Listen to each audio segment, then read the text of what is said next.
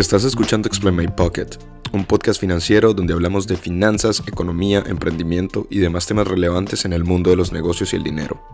Nuestro objetivo es hacer que nuestros oyentes desarrollen una cultura financiera, amplíen sus conocimientos y logren entender el valor de su dinero y qué se puede hacer con él. Yo soy Juan Camilo Niño, bienvenidos, esto es Explain My Pocket y empezamos.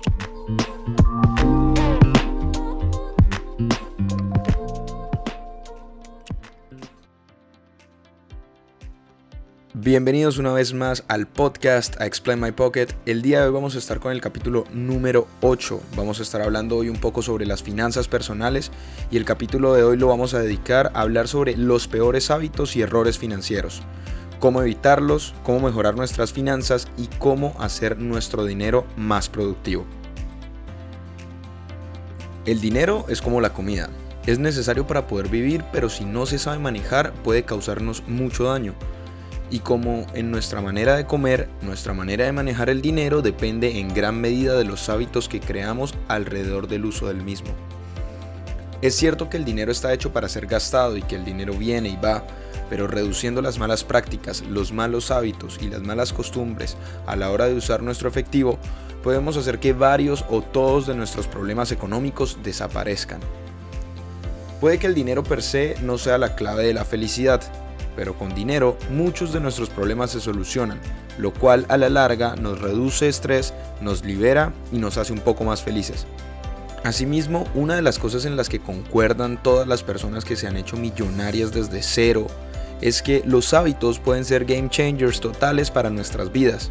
Así que en el capítulo de hoy les voy a estar compartiendo un poco cuáles son para mí los peores hábitos y errores financieros y cómo mejorarlos. Quédense con nosotros y bienvenidos.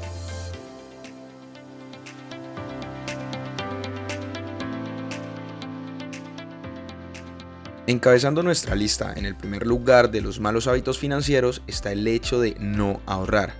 Y ustedes podrán estar diciendo, ay, otra vez Camilo y su vuelta del ahorro, pero es cierto. El no ahorrar es uno de los problemas más graves a la hora de evaluar nuestras finanzas. Y todo empieza por este error, porque no ahorrar desencadena una serie de errores que en, en efecto dominó, que uno tras otro van dañando nuestra salud financiera. Por ejemplo, si el día de mañana usted tuviese un gasto imprevisto, el cual no puede cubrir con su salario mensual porque tiene otras obligaciones y no tiene ahorro, muy probablemente le toque pedir un crédito. Y ese crédito le va a costar. Y de una u otra manera se está viendo obligado a ahorrar pagando el crédito, pero a una tasa más cara que si usted lo hubiese hecho solo. Entonces, tener un plan de ahorro fijo, estable y sólido es supremamente importante y no hacerlo es el primero y más grave error de todas las personas, ya que hombre prevenido vale por dos. Así que si lo que tú quieres es empezar a mejorar tus finanzas y empezar a optimizar el uso de tu efectivo, empieza por crear el hábito del ahorro. Destina una parte de tu salario a ahorrar mes a mes juiciosamente y crea un fondo de emergencia que pueda suplir entre 3 a 6 meses de todos tus gastos fijos que tendrías en un mes normal. Así te ahorrarías muchos imprevistos y el hecho de tener que acceder a líneas de crédito que a lo mejor son bastante caras eh, y te cuestan intereses mes a mes. En el segundo lugar de los malos hábitos financieros está gastar más de lo que ganamos. Gastar más de lo que se gana es otro error en el que yo también he llegado a incurrir y lo resalto porque este error en la mayoría de los casos no se genera por el lado de los ingresos, sino por el lado de los gastos. Es decir, las personas que normalmente gastan más de lo que ganan no es porque no ganen lo suficiente, sino porque gastan mucho más de lo necesario. Controlar los gastos a veces puede llegar a ser tedioso o difícil, pero con una buena planificación y un presupuesto establecido podemos darnos cuenta cuáles son las cosas que estamos llevando eh, digamos a cabo y que se están llevando la mayor parte de nuestros ingresos y así reducirlas y optimizar el uso de nuestros ingresos mensuales. Por lo cual para mejorar este mal hábito eh, lo bueno es tener una idea clara de cuánto dinero tienes chequear regularmente tu cuenta bancaria, hacer un presupuesto y reducir todos los gastos que pueden ser reducidos. Por supuesto, ganar más no estaría nada mal, pero cuando se gana más también se gasta más. Así que es nuestro deber enfocarnos en trabajar la manera en que gastamos y controlamos el dinero, para que así si el día de mañana llegamos a ganar aún más dinero, podamos aprovecharlo al máximo ya que ganar más dinero eh, puede ser algo que no se puede controlar mucho en el corto plazo, pero gastar menos, uno, depende 100% de ti y dos, lo puedes controlar y hacer cambios rápidamente en el corto plazo. Unido al anterior error, llegamos al error número 3, que es dejarse llevar por las apariencias. Eh, el dejarse llevar por las apariencias es otro error financiero grave, porque básicamente nos impulsa a incurrir en gastos innecesarios, normalmente caros y que no nos aportan ningún tipo de beneficio. Por supuesto que vestirse con ropa de marca, conducir un buen carro o viajar más de una vez al año son cosas importantes, pero antes de preguntarte si es lo que quieres, pregúntate si te lo puedes permitir y cuál es la manera en la que estás financiando ese gasto. Por ejemplo, si quieres comprarte un bolso diseñador que cuesta, no sé, mil dólares, ahorra para ello antes de sacrificar, por ejemplo, tu ahorro mensual o incurrir en un crédito solo por tener el bolso en el corto plazo y dejarte llevar por una apariencia. Ya que irónicamente en el mundo del dinero quienes son millonarios y quienes se han hecho ricos no se volvieron ricos o no son ricos por haber gastado mucho más, sino al revés, por haber gastado mucho menos y por haber utilizado de manera correcta todo el dinero que generaban. En la cuarta posición de nuestros malos hábitos y errores financieros tenemos hacer un mal uso de las tarjetas de crédito. Muchas personas usan las tarjetas de crédito como si fuese dinero que hace parte de sus activos, como dinero gratis o incluso como una manera de traer al presente flujos de caja futuro. Sin embargo, las tarjetas de crédito, si no las usamos bien, pueden hacernos mucho daño, pues sus intereses por lo general son los más altos que pueden haber y aparte nos reducen nuestra flexibilidad financiera. Si lo que sea que quieras comprar con una tarjeta de crédito no lo puedes comprar en efectivo y al menos dos veces, es mejor parar y pensarlo nuevamente, a ver si es que lo necesitas o no. Por supuesto, las tarjetas de crédito son importantes a la hora de tener de cierta manera una salida de emergencia o también para crear un historial crediticio, pero tenemos que saberlas usar ya que en Colombia, por ejemplo, las tarjetas de crédito tienen unas tasas de interés muy altas y llegan a ser casi incluso la tasa de usura. Así que una de las mejores cosas a hacer es primero pagar toda la deuda que tengas abierta en las tarjetas de crédito porque se están comiendo muchos intereses. Segundo, limitar al máximo el uso de la tarjeta de crédito y por supuesto nunca dejar impago ninguno de los recibos, facturas u obligaciones que tengas con los emisores de las tarjetas porque cuando no lo haces tu score crediticio o digamos tu, tu historial crediticio eh, se ve afectado bastante y el día de mañana si quieres pedir un crédito hipotecario, un crédito para comprar un carro, para hacer una inversión, los bancos van a mirar tu crédito de consumo y qué tan buena paga entre comillas eres o no. Siguiendo en nuestro ranking, en quinto lugar, uno de los errores financieros que cometemos es darte dinero a ti mismo de último o pagarte a ti mismo de último.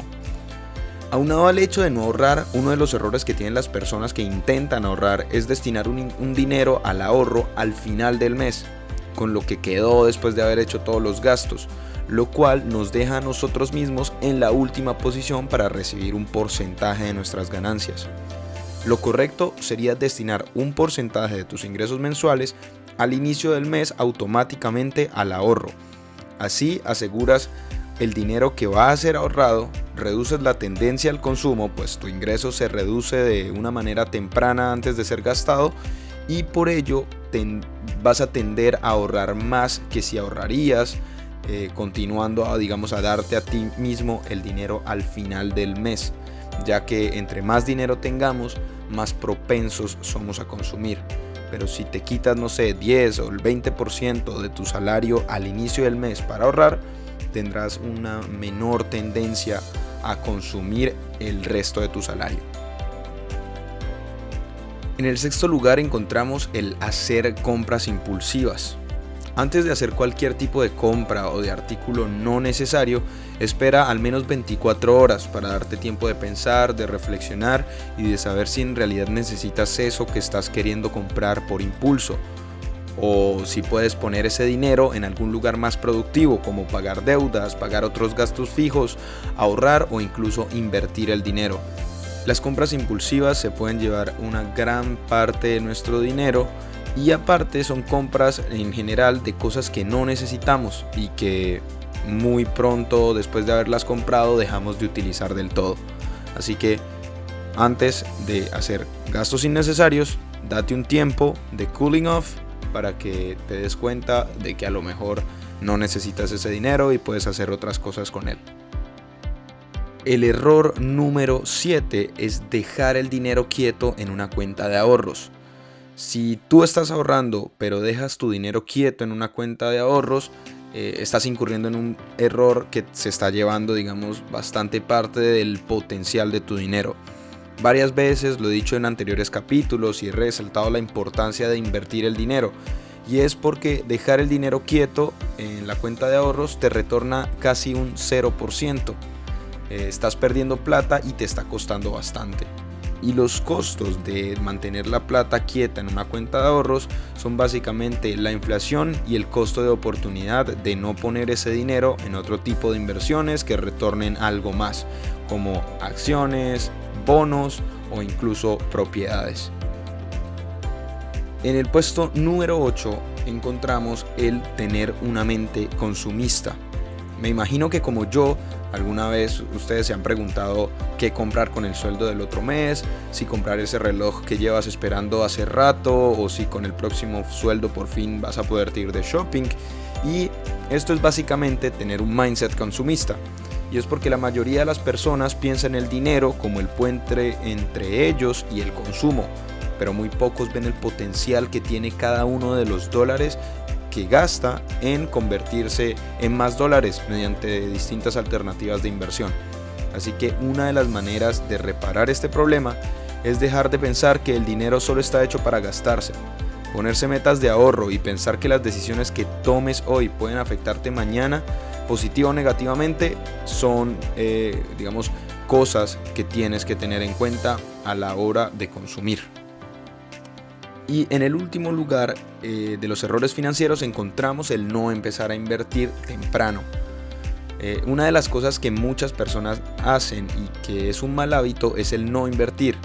Hoy en día invertir se ha hecho muy fácil. Lo puedes hacer desde donde quieras, las veces que quieras, con montos tan pequeños como 10 dólares e incluso en cosas tan extrañas como criptomonedas con la cara de un perro. El caso es que un muy mal hábito es no leer, no educarte o no interesarte en las inversiones, porque el ahorrar dinero únicamente no es lo que marca la diferencia. Hay que acompañarlo con una estrategia de inversión sólida, con horizontes de inversión establecidos y que plazcan tu apetito de riesgo. Entre más temprano lo hagas, más posibilidades tienes de que tus inversiones se dupliquen, se tripliquen o de que crezcan exponencialmente a lo largo del tiempo. Como conclusión final de este capítulo, recuerda que tus finanzas personales son como tu salud. Tienen bastante importancia y deberías chequearlas regularmente y hacer cambios oportunos y prontos para poder beneficiarte de una vida sana financieramente. Así como vamos al médico, al nutricionista o consultamos a un abogado, deberíamos tener en cuenta el ir donde un profesional si es que nos da temor eh, comenzar a invertir solos. Así que trabajar en estos errores, corregirlos y mejorar los hábitos financieros pueden definitivamente marcar una diferencia en nuestro futuro. Gracias por haber escuchado el capítulo del día de hoy. La próxima semana volvemos con más capítulo. Este fue un capítulo de finanzas personales que espero que les haya sido útil y nos veremos pronto con mucha más información y más cultura financiera. Chao.